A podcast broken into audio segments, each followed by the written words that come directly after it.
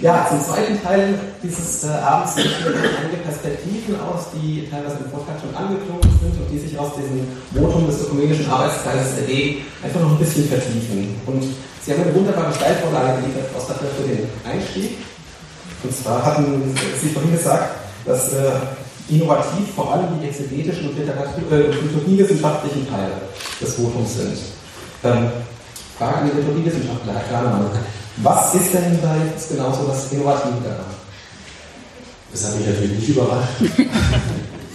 ja, was ist das Innovative daran? Ähm, ich muss sagen, dass mich das schon, äh, jetzt verweise ich ein bisschen in den äh, Sprachduktus von Dorothea Sattler, wirklich berührt hat, als ich den Text zum ersten Mal gelesen habe, dass das, was man dort lesen kann, über, ja, ich denke vor allem die Liturgie der neutestamentlichen altkirchlichen Zeit, äh, es geht da ein bisschen weiter mit bis ins Mittelalter hinein, der ganze Bereich der Neuzeit fehlt eigentlich. Der wäre auch nochmal interessant, denke ich. Dass man hier wirklich sehen kann, wie das, was derzeit aktueller Stand der biowissenschaftlicher Forschung ist. Und weil du das eben gesagt hast, wirklich international, da gibt es sehr viel, was gerade aus dem englischsprachigen äh, Raum äh, in diese biowissenschaftliche Forschung eingebracht wird, dass man sehen kann, in welch unterschiedlicher Form in den ersten Jahrhunderten das, was wir heute Eucharistie, Abendmahl nennen, was man Brotbrechen nannte, Herrenmahl nannte und so weiter gefeiert worden ist.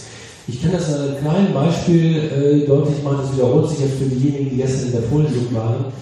Ich habe gestern einen, äh, einen Text dabei gehabt, ein äh, ja, Hochgebet, würde ich sagen, Eucharistiegebet, zweites, drittes Jahrhundert, ganz, ganz stark pneumatologisch durchgearbeitet. Das heißt, da taucht immer wieder die Bitte auf um die Gabe des Heiligen Geistes. Und gleichzeitig haben wir im selben geografischen Raum, wir sind etwa, wenn wir mal von Rom absehen, sehr stark in dem ja heute so dramatisch in den Nachrichten äh, befindlichen Gebiet Iran, Syrien äh, haben wir Gebete, wo ich sag mal so etwas wie Passion schon auftaucht, also die ganze, die ganze Christusgeschichte dieser Welt präsent ist. Da haben wir zwei sehr unterschiedliche Ausprägungen von Eucharistiegebeten nebeneinander, aber offensichtlich auch Akzeptanz dieser unterschiedlichen sagen Praktiken, Praxen, äh, Gemeinden nebeneinander.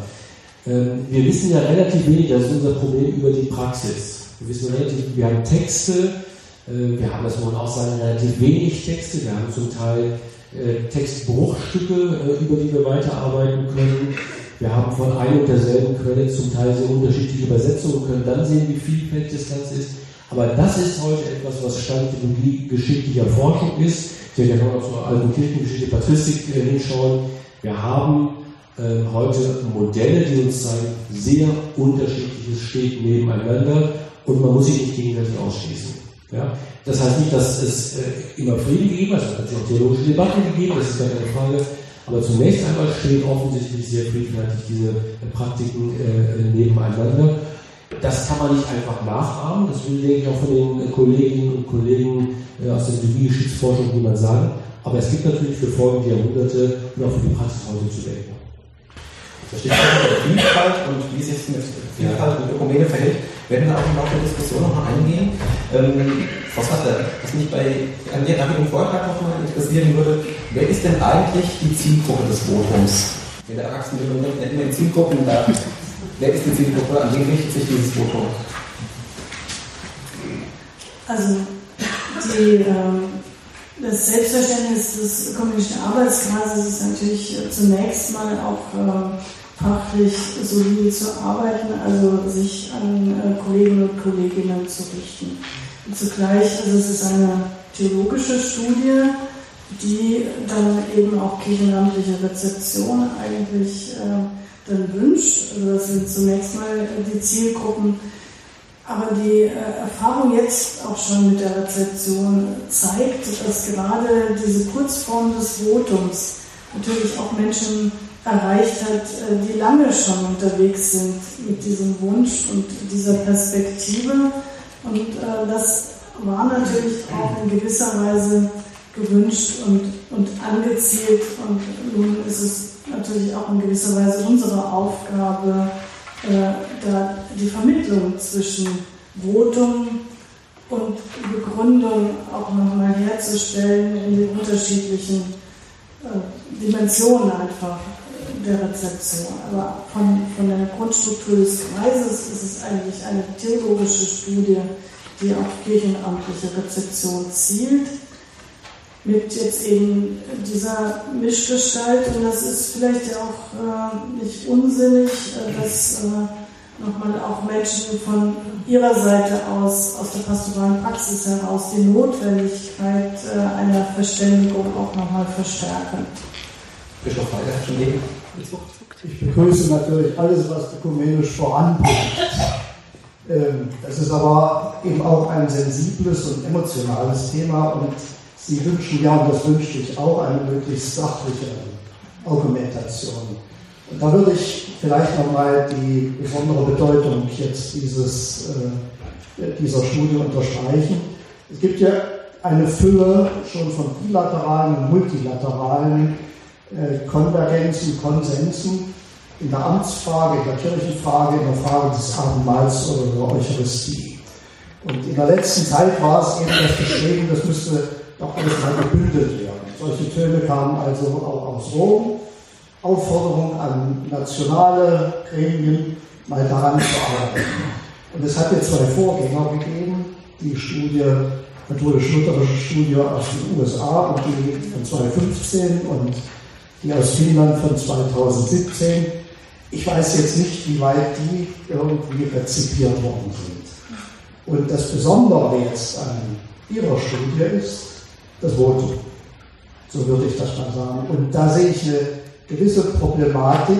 Ähm, eigentlich richtet sich die Studie an ja, Theologenkreise, an Kirchenleitungen und lädt zur Diskussion ein. Andererseits äh, gibt das Votum eigentlich schon klare Richtung vor. Und ich vermute mal, dass das eine Eigendynamik entwickelt. Viele werden das Votum lesen oder wenigstens davon gehört haben und werden ihre Erkenntnisse und Schlüsse ziehen. Also wir werden sich nicht mit der Studie auseinandersetzen. Dafür ist sie viel zu umfangreich und, und für viele auch viel zu kompliziert. Ähm, also das nur noch mal um, so das Besondere jetzt dieser Studie zu unterstreichen. Es gibt so viele gute andere Studien. Also Frau Rose hat mit mir zusammen auch an einer gearbeitet, Gott und die Würde des Menschen. Ganz tolle Geschichte. Da war ich auch dabei, ja. Ja, gut.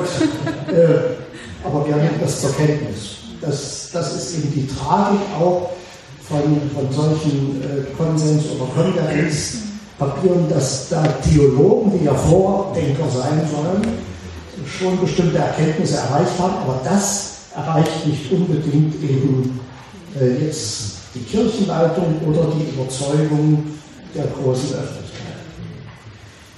Stichwort Kirchenleitung, die hat es, äh, also die Bischofskonferenz hat es auf alle Fälle erreicht. Ich habe mir mal den Pressebericht der Herbstvollversammlung angeschaut, insgesamt 15 DIN A4 Seiten, davon eine Viertelseite zum Votum. Ist das jetzt viel? Ist das wenig? Lassen Sie uns doch mal einen Blick äh, werfen, wie, wie war das Thema auf der Herbstvollversammlung, Herr Bischof? Also Sie wissen, dass die Bischofskonferenz sich mit sehr vielen Themen zu beschäftigen hat. Und welche zurzeit zugange sind, das wissen Sie auch. Ähm, sodass also diese Studie, die im September ja erst veröffentlicht wurde, und die Herbstvollversammlung war in der dritten Septemberwoche, äh, diese Studie ist erwähnt worden im Bericht der Ökumene-Kommission. Es gibt also in jedem Herbst äh, den Bericht aus zwei Kommissionen, die also vorgetragen werden. Die anderen Kommissionsberichte liegen schriftlich vor.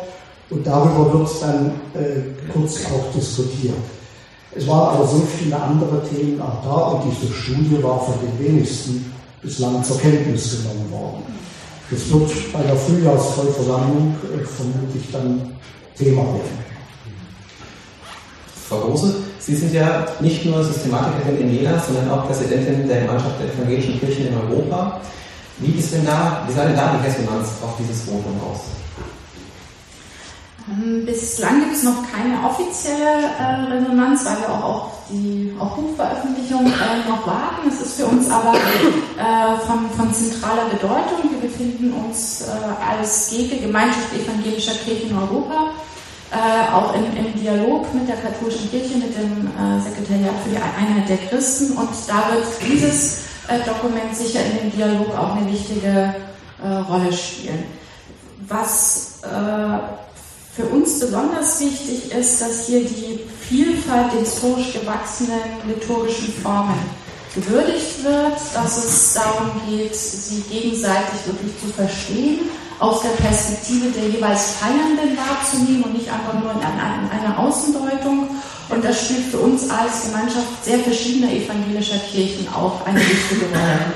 Und im Text kommt auch so stark zum Ausdruck ähm, das Vertrauen auf Kirche wirklich als vom Heiligen Geist geleitete, durchwirkte Gemeinschaft, äh, die auch in einem ständigen Prozess der Erneuerung und, und Verwandlung ist. Also äh, für mich ist das Dokument äh, daran auch großartig, dass der häufig Unterschied von Theorie und Praxis theologisch ja, überwunden wird. Also sonst sagt man häufig, in der Praxis äh, ist es doch viel einfacher und die Theologen machen, machen so, haben so künstliche Probleme oder umgekehrt, die Theologen sehen Sachen als gelöst an, die aber in der Praxis, äh, wo es noch in der Praxis Differenzen gibt. Und in diesem Dokument wird jetzt gesagt, äh, das, was in den Gemeinden stattfindet, was äh, Christinnen und Christen erleben, was sie fühlen, was sie an Gemeinschaft äh, spüren, das ist wirklich Ausdruck des Wirken des Heiligen Geistes. Und das müssen wir theologisch ernst nehmen. Und dann wird das äh, wissenschaftlich bearbeitet. Aber es ist nicht einfach nur die Praxis stellt Fragen und Theologen müssen darauf antworten oder, oder Theologen kritisieren Praxis, sondern die Praxis wird selber als Ausdruck des Heiligen Geistes äh, respektiert. Und ich denke, das ist die Zukunft des ökumenischen Dialoges. Ein weiterer Punkt, auf den wir nochmal zurückkommen werden. Mich würde nochmal interessieren, wo sehen Sie denn in diesem Votumstext ähm, bestimmte evangelische Akzente oder auch Zugeständnisse? Ähm, also die dogmatische Hauptfrage ist ja die Anerkennung des evangelischen Amtes aus katholischer Sicht. Das ist eigentlich war das bisherige Zentralproblem dafür, dass die katholische Kirche ihren Glaubenden erlauben konnte oder eben bisher nicht erlauben konnte, am evangelischen Abendmahl teilzunehmen. Und äh, in diesem Dokument, dieses Dokument ist das klare Votum dafür, die evangelischen Ämter äh, anzuerkennen als äh, apostolische Ämter. Und das ist ein, ein ganz großer Schritt auf, äh, auf die evangelische Theologie, auf die evangelischen Kirchen zu. Und da und, und die, das Hauptargument, das ist vielleicht auch nochmal wichtig äh, hier zu sagen, äh, ist, das evangelische Amt, die evangelischen Ämter haben sich als äh, Geist gewirkt erwiesen, weil sie entsprechende Früchte bringen, nämlich die Gewissen äh, trösten, Menschen in ihre Hoffnung stärken und so weiter. Also es wird hier von den Früchten her argumentiert und nicht, wie ist das Amt jetzt eingesetzt und äh, wie ist es hierarchisch verfasst.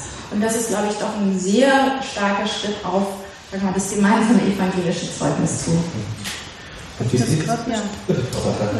Gerne, danke Miriam. Also genau bestärken. Also das, ich habe ja eben gesagt, acht Jahre, drei Bände, kirchliche Amt und apostolischer Nachfolge. Und dieses Argument ist eines von Walter Kasper immer wieder vorgetragen, der pneumatologisch argumentiert, dass äh, eben geistliche Ämter, die sich geistlich bewähren, in einem geistlichen Urteil als Geist gewirkt auch anerkannt werden können.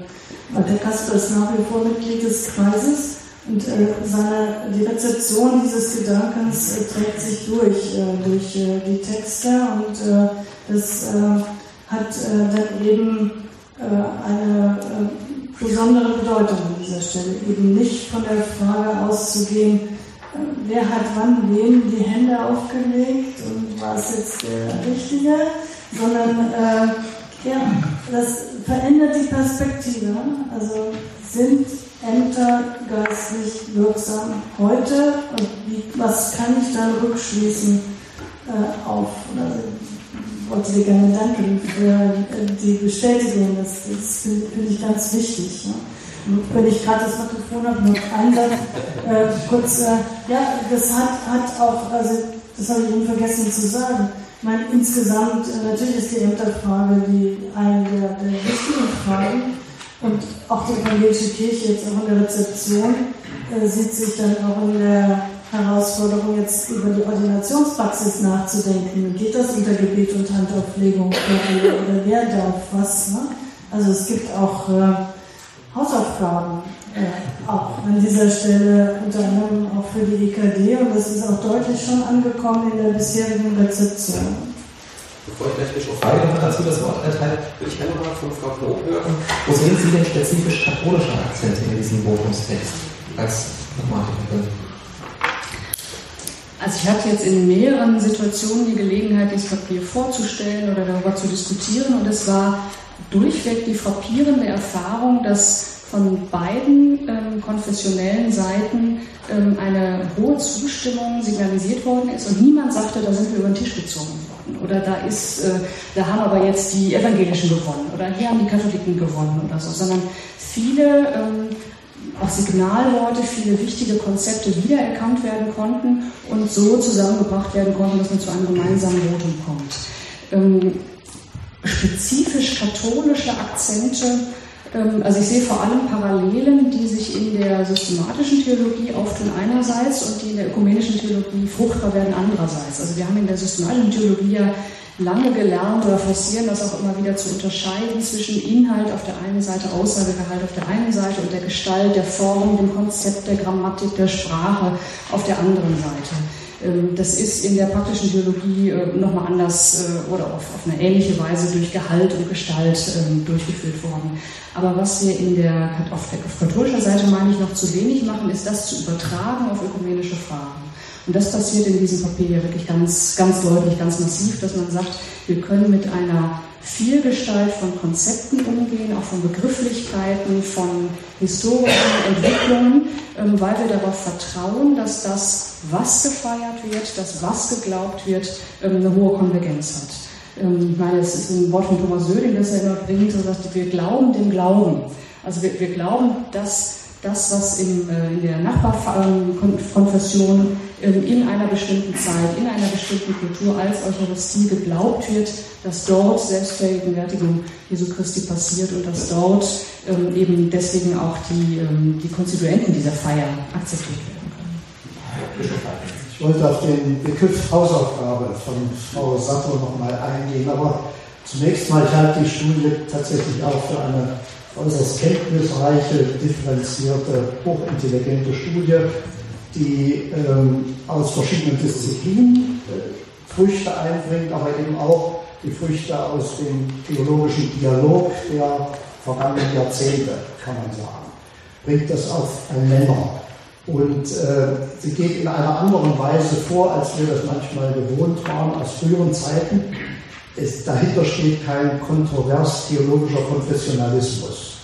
Also das wäre die Methode, immer aufzuzeigen, was trennt uns eigentlich und was ist beim anderen falsch, was ist bei uns richtig, sondern hier wird ein anderer Weg gegangen, nämlich äh, was verbindet uns, äh, was eint uns, was ist beim anderen gegenwärtig, was ich durchaus anzuerkennen habe. Und für mich äh, ist das also auch eine, eine praktische Erkenntnis, das kann ich auch mal verraten ähm, bei den letzten zwei großen Gottesdiensten, Abendmahlsgottesdiensten in Magdeburg, der Verabschiedung der Landesbischöfin und der Einführung des äh, neuen evangelischen Landesbischofs, ist mir das so ganz bewusst geworden, die Gegenwart Gottes in diesem Gottesdienst.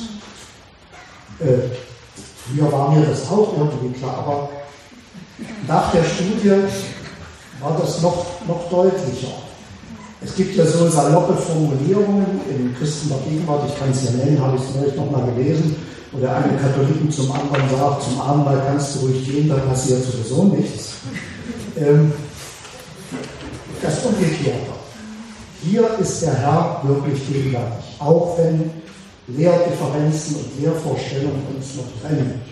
Ich kann es ja verraten, dass ich also bei beiden Gottesdiensten erstmalig Abpräparation beim Pileus abgenommen habe, was ich sonst nur im katholischen Gottesdienst kenne.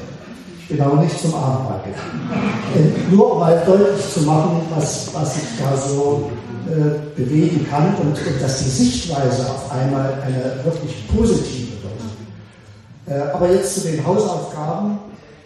Ähm, ich meine, wo ein Problem dieser Studie drin besteht, dass vieles sehr schön formuliert ist und erkannt ist auf der theologischen Ebene, aber dass das nicht unbedingt der kirchlichen Praxis entspricht.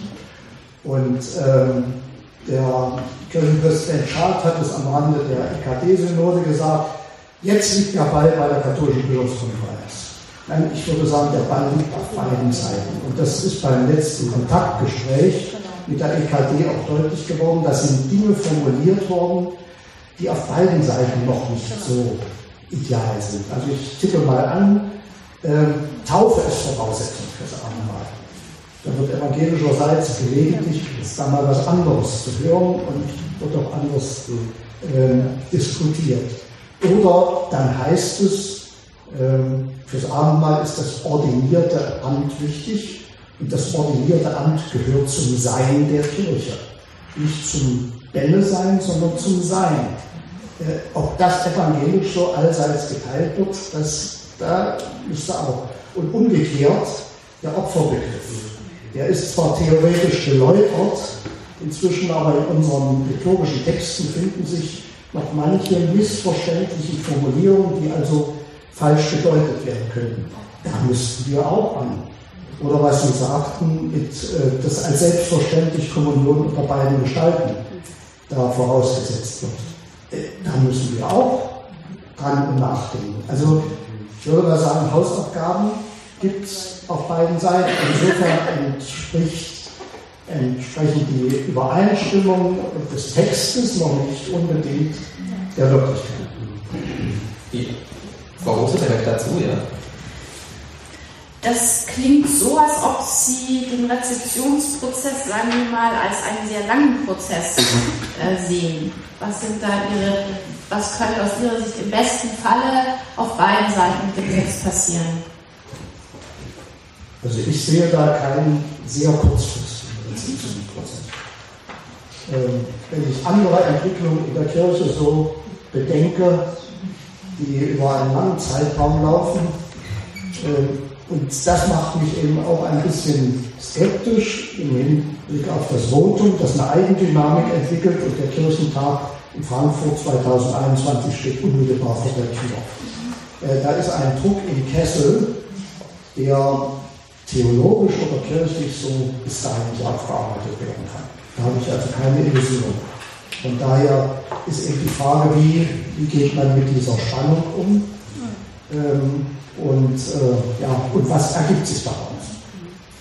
Und dann vielleicht an, an euch, was, was ist vom, äh, vom Arbeitskreis, vom ökumenischen Arbeitskreis, sagen wir mal, die, die bestmögliche Erwartung oder wie könnte es bestmöglich äh, laufen? Also bestmöglich, ich knüpfe jetzt unmittelbar an, weil in der Tat, und ich habe ja eben auch angedeutet, ökumenischer äh, Kirchentag, dritte in Frankfurt steht vor der Tür. Bestmöglich aus unserer Sicht äh,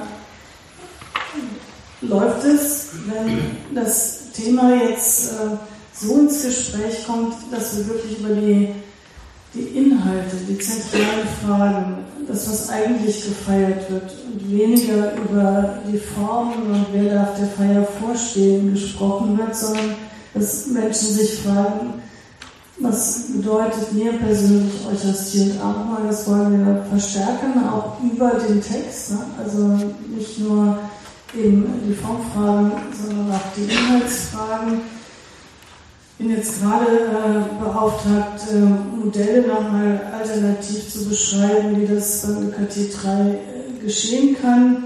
Nach meiner Wahrnehmung äh, wird es äh, ja nicht so sein können, äh, dass der Bischof von Limburg zum evangelischen Abendmahl einlädt. Aber er kann mit Worten, und das tut er ja auch gerade im Moment, das, was Sie eben auch gerade beschrieben haben, kann bezeugen, dass, dass er äh, vertrauensvoll äh, wahrnimmt, äh, was auch im evangelischen Abendmahl geschieht. Und dann können die Menschen ihre eigenen Entscheidungen treffen und äh, miteinander die Wege suchen. Das ist so im Moment der Gedanke. Also es wird konfessionelle Eucharistie- und Abendmahlsfeiern geben am Samstagabend beim dritten ökumenischen Kirchentag.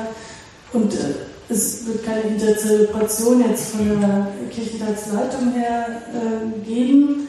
Es wird keine neuen äh, liturgischen Feiern geben, aber äh, eine möglichst eine geistliche Verstärkung äh, des Bewusstseins, so wir vertrauen auf diese unterschiedlichen Formen und wir tauschen uns wechselseitig aus, was wir da erlebt haben und was wir erfahren und wir erkennen in der Vielgestalt das eine wieder. Das wäre so die Erwartung. Aber ich weiß nicht, ob das deine Frage trifft. Und ansonsten äh, müssen wir natürlich jetzt auf die Buchgestalt warten und dann arbeiten Gremien und so. Aber also was ich jetzt hier im Raum abzeichne und was ich da und dort erlebe, ist, dass äh, die Rezeption eben genau aufgrund des Votums äh, dann auch äh, die Kreise der akademischen Theologie oder auch äh, der kirchenamtlichen Leitung übersteigt. Und letztlich äh, nehme ich das so wahr, äh, dass das ja jetzt kein neues Thema ist, sondern es, es greift eine Sehnsucht, es greift ein, ein Empfinden auf, was äh, jetzt mal vielleicht ins Wort gebracht ist, aber was viele Menschen schon lange bewegt hat. Da, da würde ich gerne direkt anknüpfen. Äh, Frau Koch, holt das Votum nicht eigentlich nur nach, was vor Ort schon längst Praxis ist? Ja, ich musste gerade ein bisschen zucken, als Philipp Feige sagte, man kann in dieser kurzen Zeit den Druck gar nicht einlösen oder man kann das theologisch gar nicht aufarbeiten. Ähm, ich glaube, wir haben uns mit einer ganz hohen Ungleichzeitigkeit unterschiedlicher Player zu tun. Ne? Wir haben, auf, wir haben die eine Seite die wissenschaftliche Theologie, die jetzt hier ganz prominent hervorgetreten ist, die natürlich auch nicht die komplette Zunft abdeckt, sondern die hoch engagierte Ökumenikerinnen und Ökumeniker verbindet, während manche andere ähm, also da nicht so viel von wissen, vielleicht auch nicht so viel von wissen wollen. Das ist die eine Seite, die stark auf Differenzierung auf, ähm, und auch auf Konsequenzen dringt.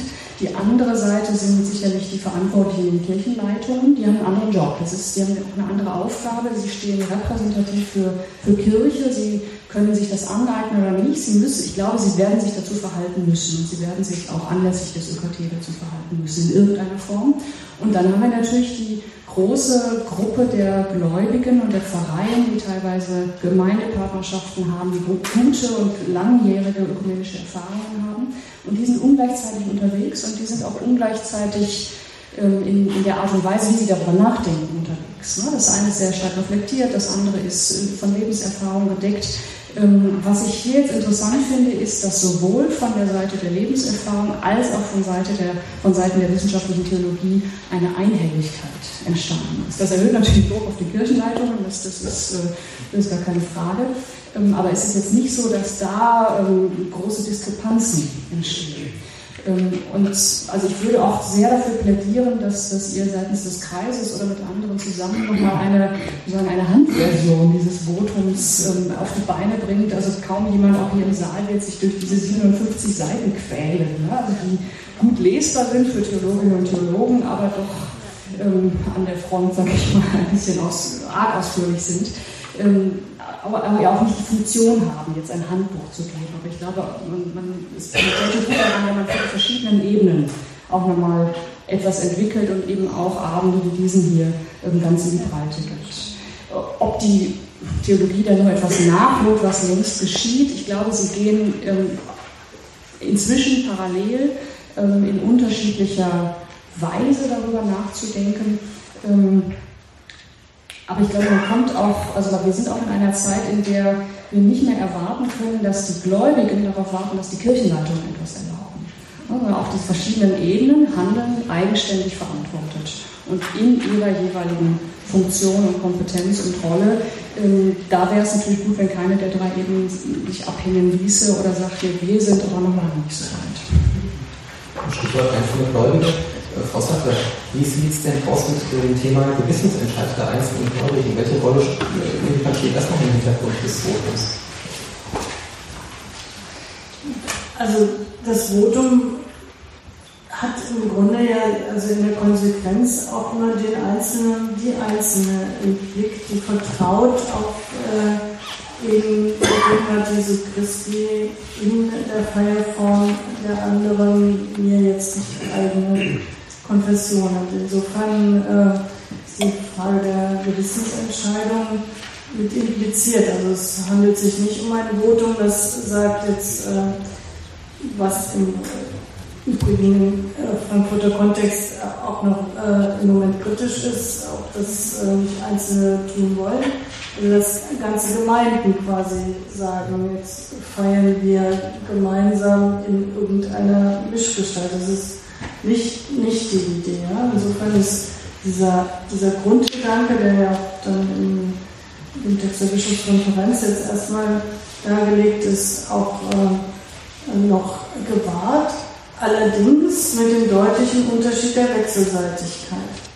Wenn ich das recht sehe, ist das Votum der Bischofskonferenz und ist ja auch, auch schwierig errungen worden. Ja? Und es gibt auch kritische Stimmen, gerade von römisch-katholischer Seite, weil es so schwierig war, überhaupt das mal zu erreichen, jetzt nochmal wechselseitig irgendwas zu versuchen.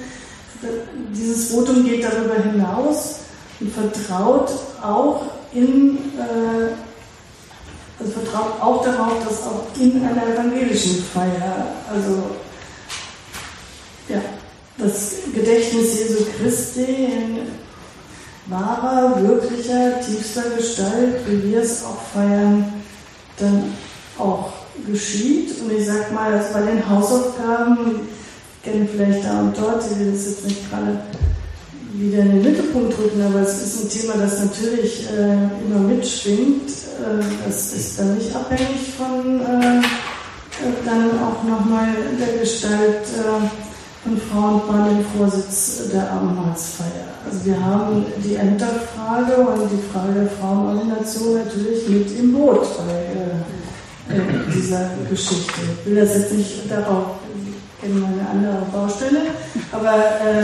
das das ist auch eine Herausforderung für die römisch-katholische Seite an dieser Stelle, einfach weil es hier um eine Wechselseitigkeit geht und damit ist auch eine Ansage gemacht, die es äh, gegebenenfalls jetzt auch gerade äh, ich sag mal, der kirchenamtlichen römisch-katholischen Seite nicht leicht machen wird, in dieser Wechselseitigkeit unterwegs sein zu wollen. Also Gewissensentscheidung ja, aber in Wechselseitigkeit kirchenamtliche Seite hat sich auch zu Wort gemeldet, zuvor aber Frau ich glaube, das ist ein ganz wichtiger Bezug, ähm, die Orientierungshilfe nochmal mit dazu zu nehmen. Und da ähm, ist sicher eine Neuigkeit, ein, ein Mehrwert des jetzigen Votums, dass es die Wechselseitigkeit hervorhebt. Ähm, ich habe den Eindruck, dass noch ein zweites, zweiter Mehrwert sehr stark zu machen ist, nämlich, dass man die Eucharistie, das Abendmahl von der Gemeinschaftlichkeit her denkt. Die Orientierungshilfe agiert ja im Wesentlichen im Rahmen des geltenden Kirchenrechts. Das von der Idee der geistlichen Notsituation, der individuellen Notsituation ausgeht. Davon ist hier gar nicht die Rede, sondern es ist ganz klar, wenn die Taufe in den Leib Christi eingliedert, nicht in eine Konfession, dann haben wir sakramentale Kirchengemeinschaft in, mindestens in anfanghafter Weise schon gegeben und dann müssen wir auch der Gemeinschaftlichkeit von Eucharistie Rechnung tragen. Ähm, Du hast jetzt gerade schon angesprochen, die, die Ämterfrage. Also im, im, im, Abschluss auf den letzten drei Seiten dieses Votums, wo es ähm, quasi um die Konsequenzen geht, steht so ein als lapidar formulierter Satz, ein solches Votum, also für die Legitimität, theologische Legitimität einer äh, eucharistischen Gastfreundschaft, impliziert die Anerkennung der jeweiligen liturgischen Formen sowie der Leitungsdienste. Was ist das für eine Anerkennung? Was habt ihr da im Sinn? Ist das eine Anerkennung, die der kirchenamtlichen Rezeption bedürfte oder ist es eine Anerkennung, die ich, wenn ich jetzt im evangelischen Abendmahl teilnehmen würde, individuell ausspreche? Eine, eine instantane, eine aktuelle Anerkennung der Einzelnen. Ja, ich eine kurze Antwort dazu, dann Bischof Heile. Also meint, also jetzt vom, vom Motto her eine institutionelle Anerkennung.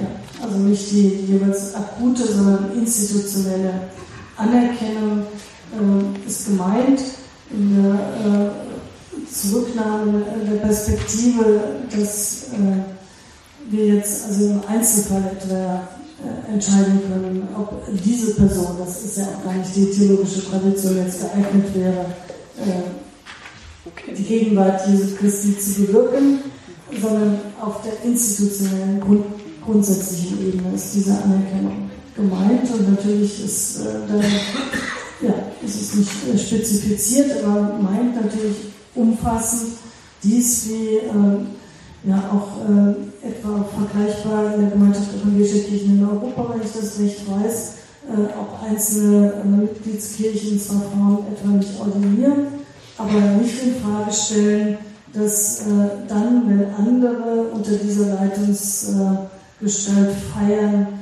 dann äh, eben auch in diesen Feiern wirklich äh, Gegenwart Jesu Christi gefeiert wird. So ist mein Kenntnisstand an dieser Stelle. Bischof Ich möchte das Thema Orientierungshilfe für konfessionsverbindende Ehepaare nochmal aufgreifen. Frau Sacher hat es angeschnitten. Sie haben, sind auch schon darauf eingegangen.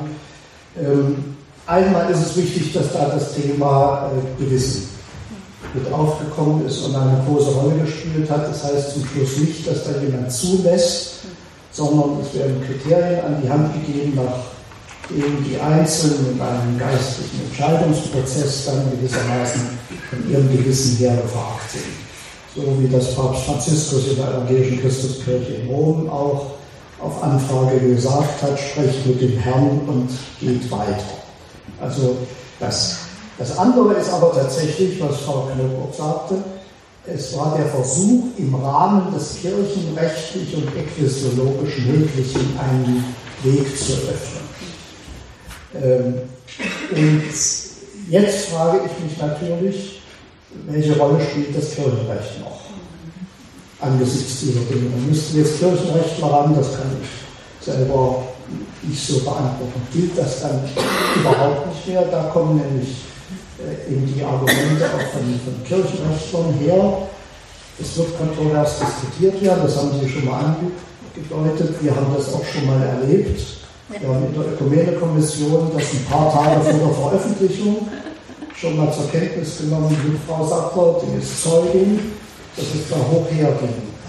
Ähm, das heißt also, das wird nicht einfach so hingenommen, sondern da werden schon massive Fragen auch gestellt. Was ist dann beispielsweise mit dem Kirchenrecht? Gilt das dann überhaupt nicht mehr? Welche Bedeutung hat das noch? Ähm, aber äh, was ich eher sagen wollte, ist eben äh, die Gewissensfrage. Die wird äh, immer entscheidender werden. Und ich kann es nicht deutlich, das ist nur so eine Erfahrung aus der letzten Zeit. Wenn ich in verschiedene Gemeinden komme, habe ich den Eindruck, dass es zugenommen hat, dass Leute zur Kommunion vorkommen und die Hand auf die Schulter legen. Äh, das heißt also sagen, ich bitte um den Segen. Ich weiß nicht, also ich kann mir nicht vorstellen, dass da überall scharfe Pfarrer sind, die das jetzt einhämmern, dass auf keinen Fall das möglich ist. Äh, vielleicht ist es auch eine Frage jetzt der Gewissensentscheidung, dass man sagt, ich kann damit doch nicht so umgehen oder verstehe das anders oder ähm, sehe mich noch nicht so nah. Ähm, also ich, ich kann es nicht deuten. Ich, ich habe nur so in der letzten Zeit, in den letzten Monaten die Erfahrung gemacht. Ich rätsel noch. Herr Kleinmann schoss schon mit den Hufen, aber ich möchte trotzdem noch eine Frage an Bischof Heide stellen. Und zwar, nachdem jetzt schon diese, äh, die Orientierungshilfe ähm, mehrfach thematisiert worden ist, rund um die Orientierungshilfe gab es ja auch Diskussionen, es gab einige Briefe. Wie viele Briefe nach oder von wo müssen wir denn jetzt erwarten? Ja, also das ist eine spannende Frage. ähm, also, wenn Sie das Thema nochmal anschneiden, ich natürlich ein gebranntes Kind. Ähm, und die Lösung, die jetzt äh, existiert, ist auch nicht die glücklichste. Ich weiß jetzt nicht, in, ich schätze mal so 21 Diözesen, ähm, gilt das jetzt, in den anderen gilt das nicht. Ähm, kann man in einer globalisierten Zeit so überhaupt noch umgehen und das regeln, dass einzelne Bischöfe für ihre Diözese sagen, es gilt und für andere nicht. Ich denke da nur an Frankfurt, wo also in einer Stadt mehrere Diözesen Anteile haben. Wie, wie geht das überhaupt? Also nur das, das ist bis jetzt eben kirchenrechtlich möglich, dass einzelne Bischöfe für ihre Diözese bestimmte Dinge auch regeln können. Aber wie viele Briefe dann kommen, weiß ich nicht. Kardinal Koch kennt das, den Text auch schon. Ich weiß nicht, ob er sich schon mal geäußert hat. Ja. Herr Klarmann, und danach würde ich äh, Frau Rose gleich nochmal berücksichtigen, aber zugleich auch die Runde dann fürs Publikum öffnen, dass Sie Ihre mitgebrachten Fragen auch loswerden können. Und da will ich schon mal jetzt nochmal John Unterberg das Publikumsmikrofon übernehmen. äh, eine Frage, im Votum wird, ich weiß nicht, ob mehrfach, aber jedenfalls an einer Stelle mal markant die Magdeburger-Tauferklärung aufgerufen. Und ich habe mir den Text nochmal angeschaut. Und wenn ich also allein das dann nebeneinander lege, was es an Taufrituale, Taufagenten gibt, dann fallen ja doch sehr markante Unterschiede auf. Also bestimmte Gebetstypen, die fehlen, ähm, auch durchaus man unterschiedliche Verständnis Sakraments und so weiter. Und dennoch ist man zu einer Tauferklärung gekommen und man sagt, man erkennt gegenseitig die Taufe an. Wäre so etwas nach diesem Votum nicht morgen, vielleicht nicht übermorgen, aber vielleicht in nicht allzu ferner Zukunft, aber mit Blick auf Eucharistie einmal denkbar? Du kannst auch über Systematik wenn du etwas sagst. Ich äh, denke, die, die Fragen, das, was ja auch sind unterschiedlicher Natur, weil äh, die Anerkennung der Taufe dann ja bei der Konversion dann die Rolle hat, ähm, wird sie anerkannt oder äh, gilt es überhaupt je als Taufe, während wir über Abendmahl und Eucharistie einen lebendigen, ständigen Lebensvollzug haben. Also von daher stellen sich die Fragen nochmal anders, aber ich, ich, versuche jetzt im Prozess zu denken und denke, dass äh, also äh, durchaus äh, also da parallel äh, zu finden sind, wobei bei der Magdeburger Taufererkenntnis eigentlich äh, so äh, der Grundsinn eigentlich war, äh, die, das gemeinsame Zeugnis, das österliche Bekenntnis und die eine Taufe und dann in welcher Form auch immer. Und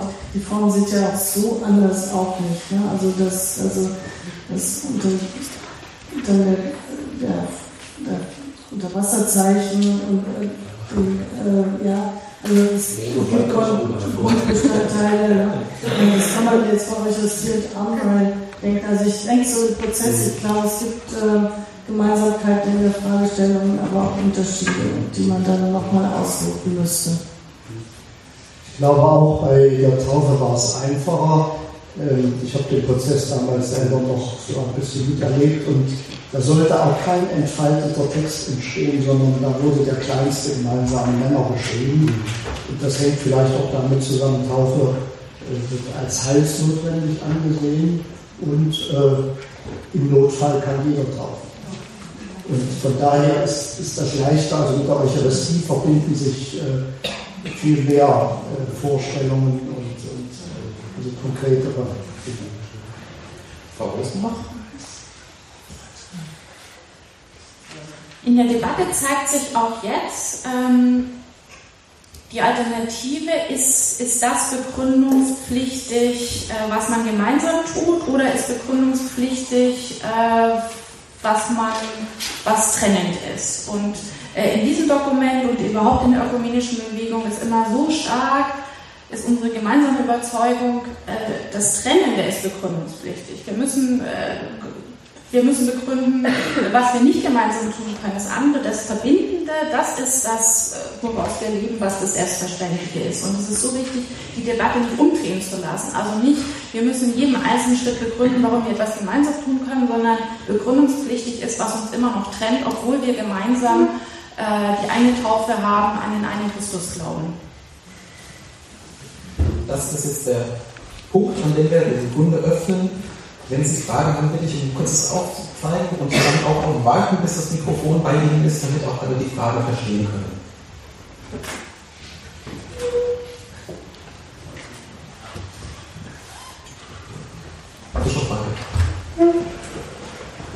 Keine Frage, sondern ein, zunächst einen ganz herzlichen Dank für diesen bisherigen Abend, Ihnen besonders Frau Sattler für diese sympathische und einfühlsame Vorstellung auch des Papiers, das wir dadurch noch äh, Wichtiger ist demnächst auch gründlicher zu lesen, als wie man so halt Texte liest, die sich auf dem Schreibtisch haben. Die Frage war das Kirchenrecht. Wir haben, wir haben seit biblischen Zeiten einen Vorrang dessen, was Gott tut, vor aller menschlichen Einhegung dieses göttlichen Handelns auf, sagen wir, rechter oder linker Seite, auf charismatischer Seite oder auf pelagianischer von der Werkfrömmigkeit. Das sind ja die beiden Abgründe, die die Kirche immer wieder stürzen kann. Das Kirchenrecht ist, glaube ich, eine Hilfe, die Geländer zu beachten, aber nicht den freien Gang zu gehen, auf Gott zugezogen von ihm. Und ich möchte den einen Gedanken, der immer Europa, Europa-Diskussion so in diesem Zusammenhang einfällt. Es gibt bei den großen Verfassungen, aber auch zum Beispiel bei unserer Straßenverkehrsordnung, Ausführungsbestimmungen und dann gibt es Präambeltexte. Eine Präambel ist etwas anderes als die Ausführungsbestimmung. Was Europa ist, wissen wir auch ja noch nicht so ganz genau. Ich habe damals sehr bedauert, dass diese Erwähnung, Gottes Erwähnung, gescheitert ist in einer europäischen. Aber wie dem auch sei, ich denke, ein Präambeltext ist die Bergpredigt. Und dann kommt der Versuch, den Geist, der in diesen großen Texten spricht, eine Gestalt zu geben, sodass man nicht auf die unsichtbare Kirche, die rein charismatisch und im Herzen und individuell frömmigkeitsmäßig existiert, äh, zurückfällt und auf der anderen Seite nicht in eine äh, Geländer äh, eingehegte Religiosität, die im Grunde den Geist Gottes meint, äh, als Großinquisitor Grenzen zu setzen.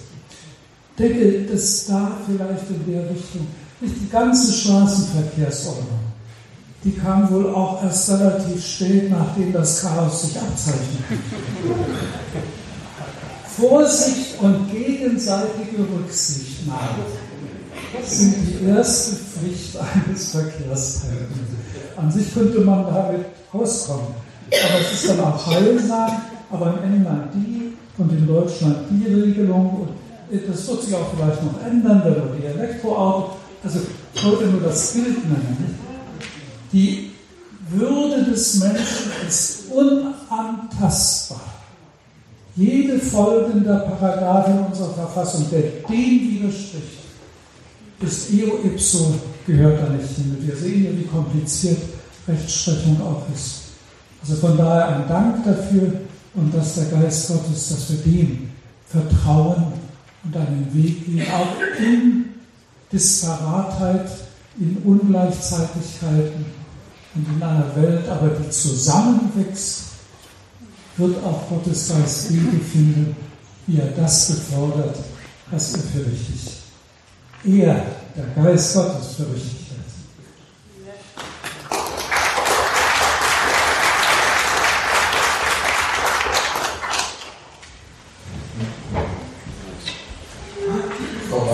das deutet sich das Kirchenrecht. Äh, ja, vielen Dank für den Beitrag heute Abend. Ähm, ich hatte das Vorrecht, an diesem Text mitarbeiten dürfen. Und äh, habe in den vergangenen Jahren in der Tat auch feststellen müssen, etwas, was Bischof Wankes nochmal angesprochen hat in Bezug auf, den Kirch, auf, auf das Kirchenrecht. Das Kirchenrecht nimmt auch an einer dynamischen Entwicklung teil. Und das tun ganz wenige Menschen. Also es ist interessant, wie in der Theologie wir inzwischen wissen, dass wir methodisch arbeiten müssen in der Exegese, aber im Kirchenrecht glauben wir, wir können das Buch öffnen und dann haben wir es verstanden. Und so ist es leider nicht. Äh, das Kirchenrecht nimmt auch teil an einer Entwicklung. Und diejenigen, schon Wanke gehört dazu, die ein bisschen älter sind, die wissen, dass das auch geschehen ist nach dem Zweiten Vatikanischen Konzil, wo der Kodex von 1917 natürlich noch in Kraft war. Aber man hatte es damals sehr gut verstanden, das Recht neu zu interpretieren und, und die Begriffe auch neu zu interpretieren. Dazu sind wir überhaupt nicht geübt und wir tun das auch viel zu wenig in unserer Ausbildung, das nochmal klar zu machen. Das muss also unbedingt äh, geschehen und was das bedeutet, technisch bedeutet das eigentlich, dass der Mensch Legislator ist, also der Wille des Gesetzgebers, eine historische Bedeutung beigemessen wird und nicht eine aktuelle Bedeutung. Dann kann man nämlich auch durch die Entwicklung in den ökumenischen Dialogen die Begriffe, die durchaus auch dynamisch formuliert sind im Kodex, ähm, äh, glaube ich, auch besser interpretieren und auch weiter interpretieren. Und dann kann man auch zurückgehen auf die Intention des Konzils, dass Menschen in der Tat teilnehmen können. Das ist der erste Punkt, den ich machen möchte. Der zweite Punkt ist zu den Bemerkungen von Bischof Feige über verschiedene Bischöfe, äh, die dann äh, bestimmte Texte für ihre Richtung nicht in Kraft setzen. Ich bedauere sehr, dass das ein hausgemachtes Problem der Deutschen Bischofskonferenz ist. Wenn die Deutsche Bischofs, was sagt nämlich das Gesetz? Das Gesetz sagt, dass die Bischofskonferenzen ein einheitliches, einmaliges ähm, äh, Organ haben müssen, ein Amtsplatz sozusagen, um ihre Beschlüsse zu veröffentlichen. Die Deutsche Bischofskonferenz hat sich entschieden, sich an diesem Gesetz im Kodex nicht zu halten und es überlässt es jedem einzelnen Bischof ein Gesetz in Kraft zu treten. Die Regelung von zwei Mehrheit macht auch deswegen so viel Sinn, wenn man gemeinsam dann auch die Beschlüsse durch den Vorsitzenden, wie es in allen Bischofskonferenzen der Welt der Fall ist, dass der Vorsitzende der Bischofskonferenz einen Text in Kraft setzt für die ganze Konferenz. Und dann hat man nicht die Differenz von einigen wenigen, die es eben nicht in Kraft setzen. Also das wäre auch nochmal ein Appell an die Deutsche Bischofskonferenz, ähm, das Gesetz zu beachten.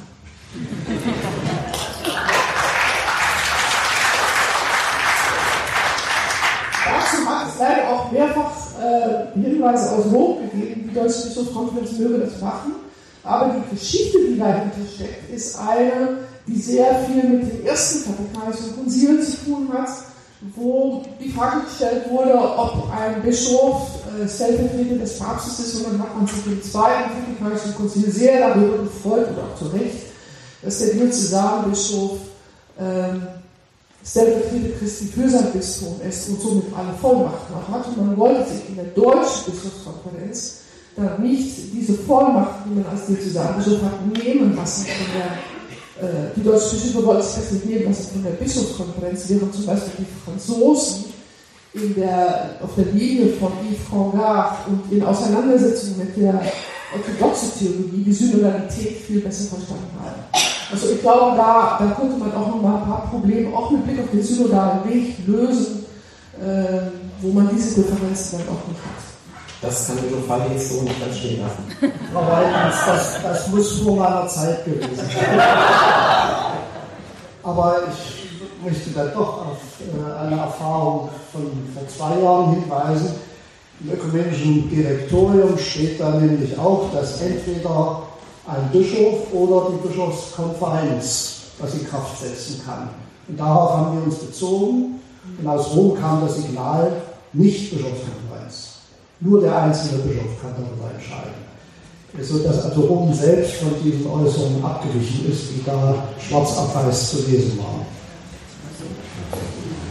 Nächste Wortmeldung. Also von mir. Äh, erstmal großen Dank, dass Sie alle hier Ihre Kraft und Mühe dafür einsetzen für ein gemeinsames Ziel, eine einiger währende Christenheit. Äh, das finde ich großartig, dass so viele starke und schlaue Menschen dafür arbeiten. Äh, meine Anfragen sind zwei. Ähm, die erste geht eigentlich dieses, die Verkehrsparabel. Ähm, ich als Protestant aus Brandenburg sehe mich eher als Fahrradfahrer im Autoverkehr, weil nicht wir bestimmen, wie es geht, sondern eher die, die Entwicklung des Gesetzgebers, sage ich. Also ich bin im katholischen Kindergarten als Protestant natürlich aufgewachsen und habe in der Diaspora sozusagen mit ähm, Katholiken natürlich auch Abendmahl gefeiert. Wenn ich aber als Beispiel in Korea war, da wurde ich im Voraus natürlich gescannt auf meine katholische Identität, bevor ich äh, überhaupt dort wirklich teilnehmen durfte. Meine Anfrage ist also, ähm, die soll nicht sehr spaltend sein. Ich sehe die Arbeit alle sehr dafür, aber ich merke, dass doch die Gegenseite, die katholische Gegenseite nicht so einig wirkt und Ich wünsche mir eine internationale vielleicht Herangehensweise an das Thema, weil ich sehe eher einen deutschen Diskurs heute und auch ähm, eine allgemeine Wahrnehmung, die wir hier haben. Frau, Frau vielleicht dazu? Ja, erstmal herzlichen Dank für nochmal äh, den Hinweis auf die, ich sag mal, äh, aus unserer Sicht weltkirchliche Verortung der Thematik. Es ist natürlich ganz offenkundig, dass äh, das Drängnis jetzt auch in pastoraler Perspektive dort äh, besonders verspürt wird, wo Menschen etwa in Familien, konfessionsverbindenden Familien, äh, dann diese Trennung ganz stark spüren.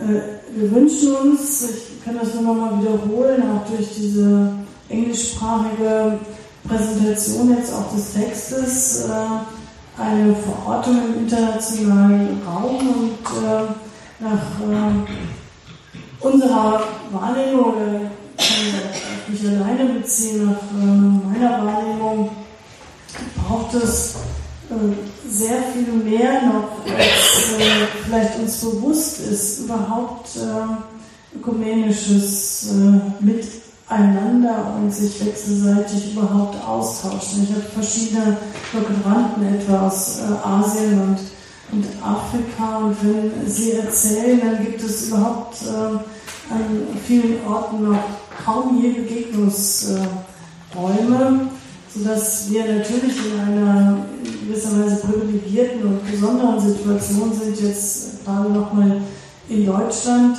aber von oder europäischen Raum vielleicht auch in unterschiedlichen Mehrheits- und Minderheitssituationen. Aber äh, von hier aus letztlich, das ist ja die Idee, könnte der Gedanke ausgehen, dass das Entscheidende ist, das Gedächtnis Jesu Christi zu feiern und was er für uns getan hat. Und das äh, lässt sich dann eben auch hineinbuchstabieren in die unterschiedlichen kulturellen Räume. Das wäre mir wichtig. Frau Klo, ergänzend? Ja, vielleicht noch ergänzen. Also ich stimme Ihnen völlig zu, dass die Debatte in die weltkirchliche Dimension eingetragen werden muss.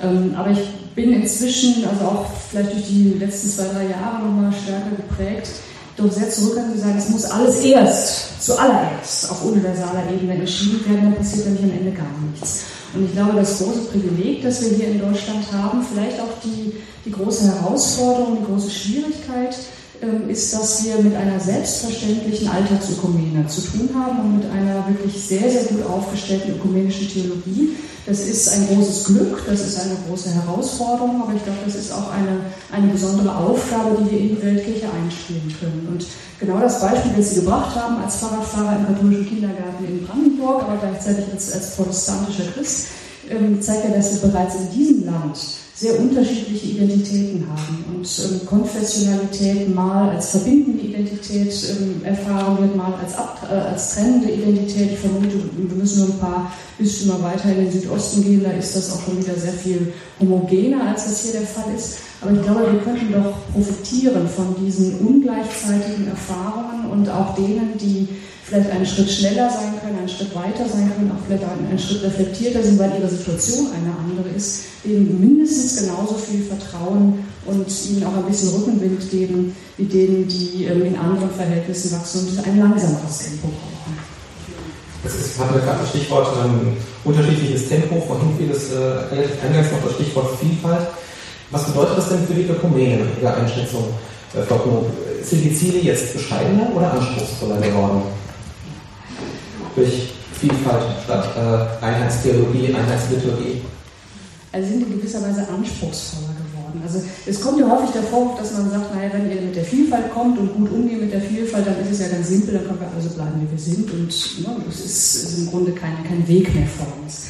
Ich glaube aber, es stimmt nicht. Ich glaube, es ist anspruchsvoller, weil ein wirklich wertschätzender Umgang mit Vielfalt und ein Vertrauen darauf, dass im Glauben der anderen auch tatsächlich äh, etwas passiert, was gerade gesagt wurde, äh, dass das schwieriger ist, dass das mehr Kenntnis voneinander braucht, dass das mehr Vertrauen braucht, mehr Gespräch braucht, mehr Dialog braucht ähm, und insofern unterm Strich schwieriger ist. Wir haben in, in anderen Kreisen mal die, die Formulierung gebracht, wir wollen mehr Sichtbarkeit in der Einheit und mehr Versöhnung in der Verschiedenheit. Also wir wollen nicht einfach Verschiedenheit als solche irgendwie toll finden und gut finden.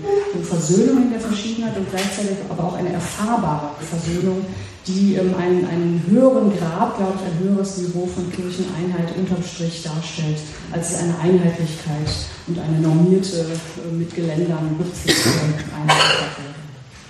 Warum Sie sehen eben, Sie haben zwei dreimal schon gleichzeitig genickt. Wie, wie sehen Sie aus evangelischer systematischer Perspektive das mit der Ökumene anspruchsvoll?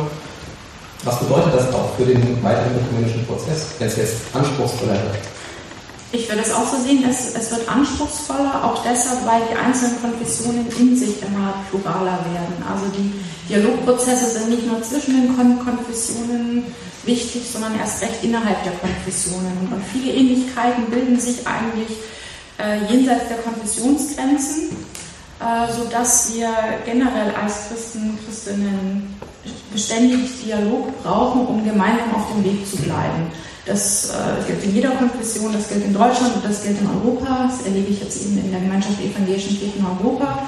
Äh, wenn man nicht miteinander redet, dann bauen sich die Vorurteile auf, die Gefremdheit, dann liest man nur noch übereinander, so wie wir es zwischen, zwischen Ländern wahrnehmen. Gerade nach Osteuropa, Mitteleuropa wird in bestimmter Hinsicht größer.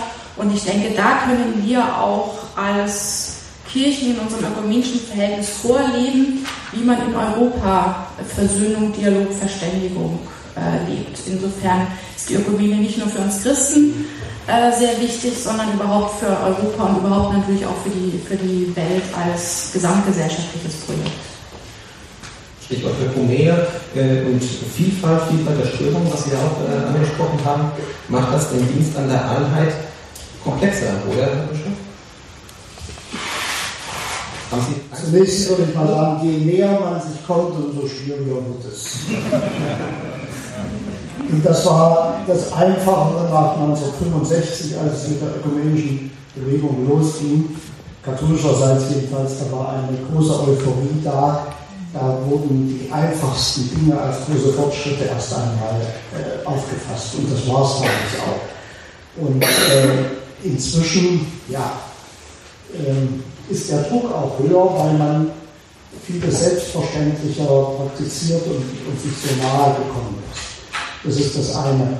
Das andere, da würde ich also äh, die Meinung von Frau Rose unterstreichen. Äh, unsere Welt ist insgesamt komplexer und komplizierter geworden. Und das zeigt sich bei den Kirchen auch deutlich. Ob das äh, jetzt die methodistische Kirche ist, die auseinanderbricht weltmäßig, ob das die anglikanische Kirche ist, die also schon äh, längere Zeit äh, quasi unterschiedliche Wege geht oder auch der lutherische Weltbund hat seine Probleme und katholischerseits hat sich das bei den letzten Synoden in Rom eben auch abgezeichnet. Kulturell bedingte Verschiedenheiten, die da also sehr stark zum Ausdruck kommen. Und auch innerhalb Deutschlands in der Theologie erlebe ich das so, dass die Polarisierung zunehmend. Äh, dass man sagen kann, die einen Professoren sind selbstverständlich dafür, die anderen sind selbstverständlich dagegen. Ähm, natürlich alle Seiten versuchen, sachliche Argumente zu kommen, aber das, das macht das Ganze schwieriger und äh, im Zusammenhang auch mit dem synodalen Weg, äh, die Polarisierung, das, das macht uns zu schaffen, wie kommen wir noch in ein gemeinsames Gespräch, wie kommen wir noch zu gemeinsamen Ergebnissen. Also ich will das jetzt nicht schwarz malen, aber von daher meine ich, dass es nicht unbedingt einfacher geworden ist. Ich freue mich zum Beispiel über die Neuapostolischen, die jetzt den Zugang zur Ökumene so richtig äh, erfahren haben. Das habe ich also in mehrfacher Weise erlebt in letzter Zeit. Äh, zwei ökumenische Veranstaltungen, 40 Jahre ACK Sachsen-Anhalt oder eine Diskussion nach einer Fastenpredigt, ökumenisch. Die meisten Teilnehmer waren neuapostolische Christen. Da merkt bei denen ist das so, wie es bei uns bei 1965 war. Da geht es jetzt los. Und äh, wir sind vielleicht auch ein bisschen klüger geworden. Aber man kann ja daran arbeiten. Daran arbeiten an der Verbindung von ähm, Vielfalt und der Weiterentwicklung von eucharistischen Methoden welche Perspektiven sehen Sie da für eine entsprechende Weiterentwicklung? In welche Richtung kann das gehen? Also es hat ja solche Versuche schon bereits gegeben, wenn ich also etwa an die Liturgie denke, also der Versuch, eine ja, ökumenische Liturgie äh, zu entwickeln. Äh, und die Liturgie ist in den letzten Jahren deutlich stiller geworden, weil man sagen muss, verschiedene äh, Gottesdienstordnungen hat sie auch äh, Aufnahme gefunden. Ich finde eigentlich den Weg, den äh, das Votum jetzt vorgibt, ich finde ihn wesentlich interessanter. Ich finde es eine wesentlich größere Herausforderung. Also wenn man diese Texte, oder dieser Text, in sozusagen großes Eucharistiegebet, der lieber Liturgie heute liest, das ist interessant, das ist auch interessant, das historisch nachzuholen, das hat immer etwas Künstliches. Man merkt, da sind, das sind so ein bisschen auch Kompromisstexte, da hat dann jeder so sein Maranatha eingeschrieben oder seine Epiklese musste noch ein. Da finde ich es wesentlich interessant und würde Lydia Rose sehr recht geben, das hat über die Kirchen hinaus auch noch eine große ähm, gesellschaftliche Bedeutung das andere zu entdecken, das andere wahrzunehmen und zwar möglicherweise etwas anderes wahrzunehmen, was dann gar nicht so fremd ist. Also jeder kann sich begeistern für orthodoxe Liturgie. Das ist wirklich was ganz anderes. Das ist eine andere Musik, das riecht anders, da sind andere Bilder und das sind andere Räume. Da sind wir beispielsweise Lutheraner dann möglicherweise in vielen sehr nah. Aber sich da auf diesen Weg mal zu machen, das mal zu entdecken, das mal kennenzulernen, das scheint mir also eine ganz große Chance zu sein, äh, ein Weg zu sein, der dieses Votum vorzeichnet. Und ich würde auch nochmal sagen, das äh, klang eben schon, wurde schon deutlich, ich sehe in diesem Text auch eine ganz große Chance für die einzelnen Kirchen. Wir haben uns in der römisch-katholischen Kirche sehr schön daran gewöhnt, wir haben eine Studierreform gehabt, wir haben ein Messbuch und das läuft jetzt. Dieser Text weist uns aber noch auf Grundgegebenheiten hin. Der fragt nochmal nach dem Eucharistieverständnis, auch mit Blick auf die anderen, die Nachbarkonfessionen der fragt nochmal, wie ist denn die Praxis wirklich? Also Kennstunden hast du ja sehr, sehr stark gemacht. Das ist für einen ganz wesentlichen Punkt. Und äh, ich denke, das ist ein Text, der, wenn man ihn wahrnimmt, und der ist komplex, das muss man sagen, und wenn man ihn mehrfach liest, der ist nicht so einfach zu handhaben, aber es ist ein Text, der auch innerkirchlich in der Lektüre eine ganze Menge bewegen kann. Und da würde ich versprechen, dass wir uns also auf diesen Aspekt dieses Votums auch einlassen. Das macht sicherlich, du hast es ja gerade gesagt, Ökumene insgesamt komplexer, vielleicht komplizierter, aber diese ganzen Prozesse des Nebeneinanders in Vielfalt der Gesellschaft, die wir haben, sind nun mal, also wie ich gedacht, sie sind kompliziert. Und wir sind herausgefordert, uns auf diese Komplexität einzulassen. Und ich glaube, das ist eine Chance und eine größere Chance, als jetzt zu sagen, wir schaffen da irgendeine neue ökumenische Liturgie. Da hat sich relativ wenig durchgesetzt. Man kann es in diesen anderen Bereichen auch sagen. Was wir an Wortgottesdiensten haben, was heute ökumenisch äh, gefeiert wird, kommt meist aus der einzelnen Konfession. Also lehnt sich ans evangelische Stundenbuch, äh, ans katholische Stundenbuch an oder kommt aus evangelischer Tradition, dass man da ganz neue Dinge geschaffen hat, so in einer Laborsituation. Ich glaube, das setzt sich irgendwie durch. Mit Blick auf die, äh, tut mir leid, Herr Bischof, aber äh, mit Blick auf die Zeit. Jetzt wollte ich das letzte Wort haben. es tut, es mir leid, das, das letzte Wort würde ich gerne ins Keynote-Speaker überlassen. Ähm, und zwar, äh, Sie haben jetzt hier sechs, äh, fünf, fünf weitere äh, Personen auf dem Podium. Sie haben ein großes Auditorium. Was können wir tun, äh, damit sich die, damit dieses Dokument, dieses Votum eine stärkere Rezeption findet, eine stärkere Verbreitung findet? Was würden Sie sich da wünschen, Frau Sattler? Also ich wünschte mir, dass äh, vielleicht ja in kleineren Kreisen äh, dann auch äh, möglich ist, über diesen Text zu sprechen. Also dass äh, sich untereinander vielleicht auch Gruppen bilden. Das könnte ich mir gut vorstellen. Also, dass es von eine weitere Rezeption gibt, wobei mir klar ist, dass es natürlich auch ein äh, anspruchsvoller Text ist, aber wenn ich so in die Runde schaue und äh, kann ich Ihnen nur danken für die hohe Form der Aufmerksamkeit und des Zuhörens und der Stille, dann äh, wird es auch möglich sein, denke ich, vielleicht auch äh, das Rote mal miteinander zu besprechen und vielleicht auch zu schauen, äh, was äh, löst das in mir aus, was äh, bedeutet das für meine Lebenswirklichkeit, wie kann ich vielleicht äh, auch in Gesprächen mit anderen Menschen mich austauschen, was mir persönlich Eucharistie und Abendmahl bedeutet. Das, das ist mir eigentlich das, das größte Herzens Anliegen, dass äh, wir vor allem äh, in einen auch biografisch geprägten Austausch über die Bedeutung von Eucharistie und Abendmahl kommen in äh, dann wegen der wechselseitigen Bereicherung. Miteinander feiern, aber auch miteinander bedenken, was wir tun. Und ich denke, das kann jeder und jede an äh, seinem und ihrem Ort.